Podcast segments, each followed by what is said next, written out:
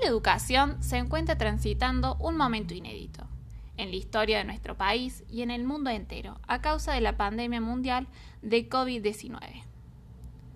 Se encuentra ante algo desconocido que amenaza la seguridad de las personas en general, desde niños, adolescentes, adultos hasta adultos mayores. Los docentes se encuentran entonces ante un nuevo desafío, sostener la educación en tiempos de pandemia lo cual resulta imposible de ignorar y conduce a pensar todo tipo de acciones que puedan permitir llegar a lograrla. La no presencialidad obligó a los docentes a repensar formas de enseñar. Pensar en ser docente implica poner el cuerpo, ver los abismos de los estudiantes. Desde este momento, las herramientas tecnológicas no solo reemplazaron las aulas, sino que también pasaron a tener un papel central se volvieron indispensables para poder acceder a la educación y para que pueda seguir adelante.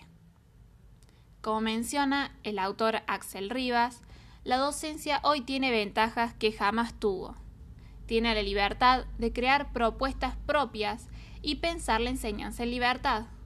Los estudiantes tienen acceso a las tecnologías para poder acercarse al conocimiento. Aún así, este traslado del aula al hogar marcó muy fuerte las desigualdades que se producen dentro del sistema educativo.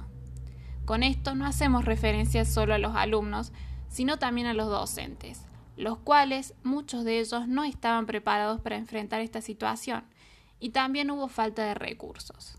Aquí la clave está en ofrecer también oportunidades, cursos, poder formarlos, capacitarlos en el uso y manejo de las nuevas tecnologías, para que en un futuro la educación pueda ser más fluida y no tenga trabas o que el mismo docente se sienta perdido en la tarea de enseñar, en la educación digital y no poder avanzar. Se necesita ofrecer mejores salarios, puestos de trabajo que valoren la tarea docente. En el caso de los estudiantes, no todos cuentan con estas herramientas y esto termina obligándolos a abandonar sus estudios nos hace repensar la importancia que cumple aquí el Estado para que cada derecho realmente se cumpla, porque si bien docentes y estudiantes han dedicado su tiempo y han hecho hasta lo imposible para que esto no pasara, no alcanzó. La mejora de una educación depende de una sociedad más justa, más democrática. Se necesita un mejor contexto social y económico.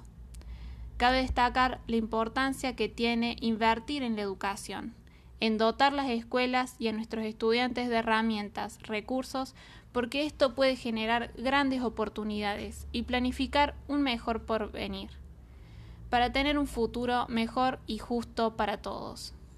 La escuela de hoy no es la misma que teníamos meses atrás. Parte de pensar la educación que queremos para nuestros jóvenes, no olvidando que la clave está en un intercambio innovador en una escuela más inclusiva, equitativa. La tarea docente es una tarea de nutrición por dentro de nuestra sociedad, de romper con las cadenas sociales y dar sentido en medio del desorden, hoy más que nunca debido a las circunstancias que se atraviesa. Ser docente hoy tiene más posibilidades que nunca antes en la historia de generar pasión por el aprendizaje, de llevar la enseñanza a nuevas fronteras, de cambiar destinos. Pero hacerlo es mucho más difícil. Esta es la paradoja.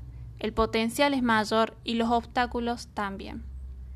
La pedagogía vive una edad de oro subterránea, todavía no descubierta y llena de lodo del pasado y de los abismos sociales que enfrenta.